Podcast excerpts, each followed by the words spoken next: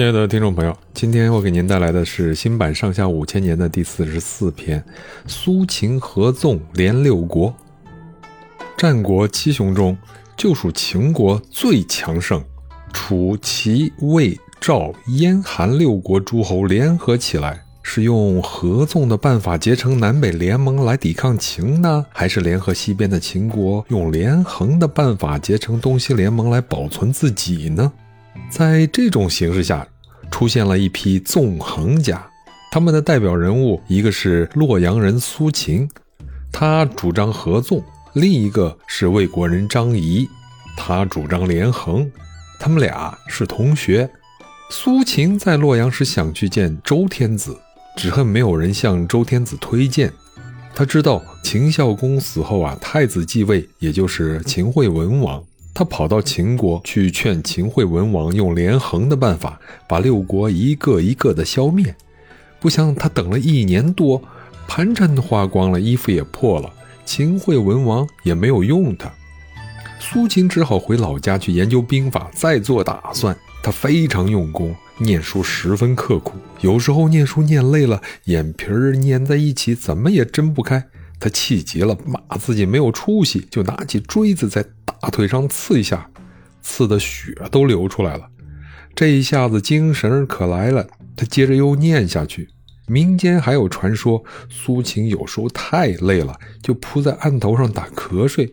为了不让自己打瞌睡，他就拿辫子一头吊在房梁上，一头吊住自己的头发。如果他脑袋一往案头上扑，那根绳子啊，就把他揪住；这么脑袋一顿，头发一揪，就把他揪醒了。他这么悬梁刺股，苦苦熬了一年多功夫，读熟了姜太公的兵法，记熟了各国的地形、政治情况和军事力量，还研究了诸侯的心理。一年多以后啊，苏秦到燕国见燕文公，对他说：“燕国没有受到秦国的侵略，是因为西边有赵国挡住秦国。”可是赵国要来打燕国，早上发兵，下午就能到。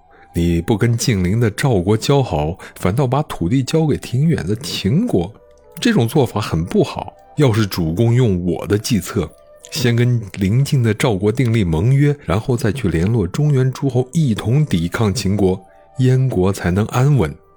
燕文公很赞成苏秦的办法，就给他准备了礼物和车马，请他去和赵国联络。苏秦到了赵国，对赵肃侯说：“如果秦国最注目的就是赵国，如今秦国最注目的也就是赵国了。秦国不敢发兵来侵犯，是因为西南边有韩国和魏国挡住秦国。要是秦国去打韩国和魏国，韩国、魏国投降了，赵国可就保不住了。”赵、韩、魏、燕、齐、楚的土地比秦国大五倍，军队比秦国多十倍。要是六国联合起来一同抵抗秦国，还怕打不过他吗？为什么一个个都送自己的土地去讨好秦国呢？六国不联合起来，单独的向秦国割地求和，绝不是办法。要知道，六国的土地可有限啊，秦国的贪心不足。要是您约会诸侯结为兄弟，订立盟约，不论秦国侵犯哪一国，其余五国一同去帮他，这样秦国还敢欺负联合起来的六国吗？赵肃侯听了，就拜苏秦为相国，叫他去约会各国诸侯。正在这个时候，赵国的边界上来报告说，秦国把魏国打败了，魏王割让十座城给秦国求和。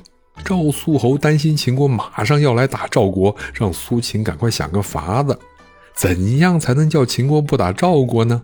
苏秦想利用他的同学张仪到秦国去说服秦王连横。张仪呀是个穷困潦倒的政客，他是魏国人，可是魏惠王不用他，他只得到楚国去碰运去。楚威王见也不肯见他，他就投在令尹朝阳门下做了门客。朝阳怀疑他偷了家里藏着的和氏璧，把他打得半死。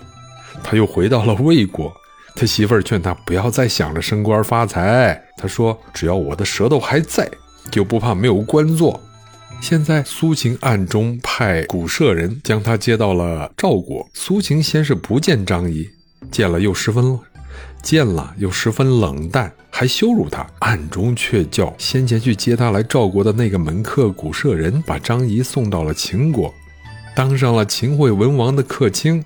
张仪对秦惠文王说：“要是咱们发兵去打赵国，那么韩、魏、楚、齐、燕一同出兵帮他，咱们该对付哪个好呢？”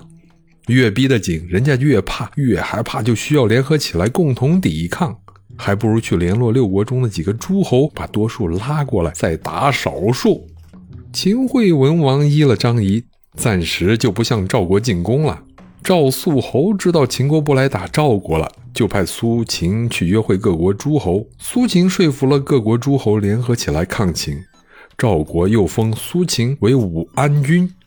赵肃侯打发使者去约会齐、楚、魏、韩、燕五国的诸侯，到赵国的环水会面。公元前三百三十三年，楚、齐、魏三个封王的诸侯和赵、燕、韩三个封侯的诸侯一概称王，结为兄弟，告拜天地，定了盟约。六国封苏秦为纵约长，交给他六国的相印。